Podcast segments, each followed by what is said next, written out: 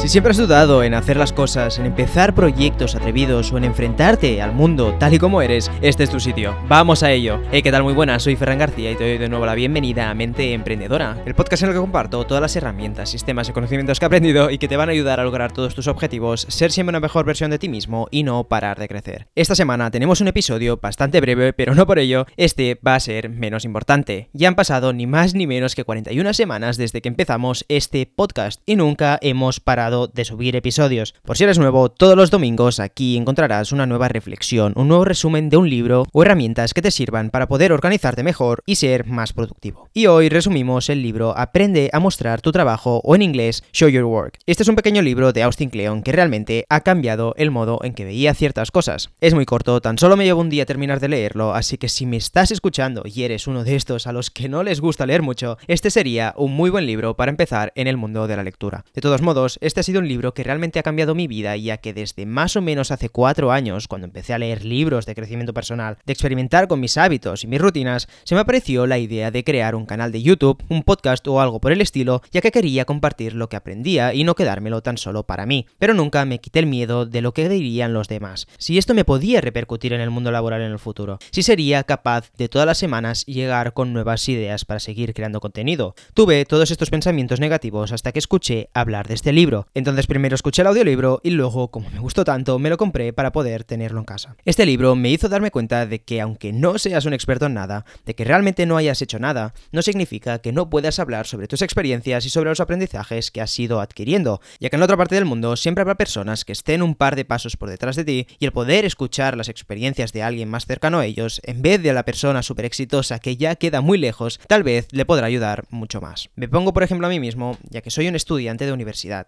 tengo entre manos un proyecto con mis amigos y grabo este podcast al mismo tiempo que me gusta hacer deporte, salir de fiesta, hacer cursos aparte de la universidad, trabajar para cumplir mis objetivos, la cual cosa no es muy frecuente y que si además quieres rendir en todos y cada uno de estos aspectos, pues algo de productividad, hábitos y sobre qué mentalidad mantener deberé saber. Así que para una persona que ya sea súper productiva, tal vez este podcast no le va a servir mucho, aunque yo creo que incluso está bien para recordar cosas y modos de ver las cosas que a veces olvidamos o dejamos de lado, pero para una persona que se encuentra en el punto de querer mejorar y no saber mucho por dónde empezar, tal vez puede aprovecharse de lo que le cuente y ya poder dar sus primeros pasos. Todo esto es la principal idea de este libro, a base de compartir tu trabajo con el mundo, ayudar al mismo tiempo a los demás. Así que sin ninguna duda, este me animó a seguir con el podcast cuando justo empezaba, luego lo volví a leer y aún me dio más ánimos, por lo que si te interesa el tema de empezar a generar contenido, este es tu libro, así que te dejaré un enlace en la descripción por si lo quieres comprar. Por otro lado, quería regalarte una reflexión. Si no estás haciendo algo por el miedo a lo que te puedan decir,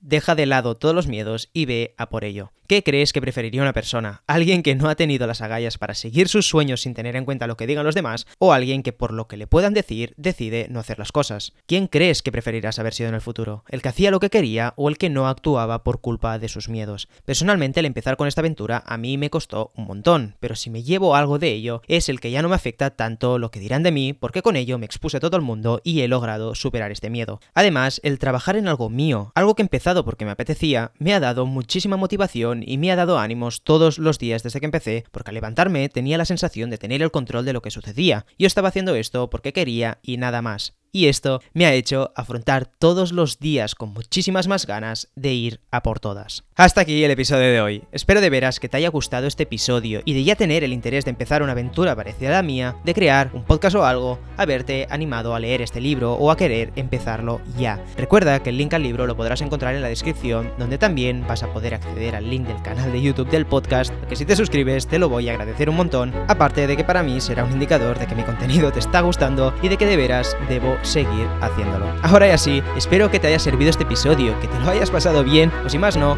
que te haya entretenido este rato aquí conmigo. Nos vemos la semana que viene y hasta pronto.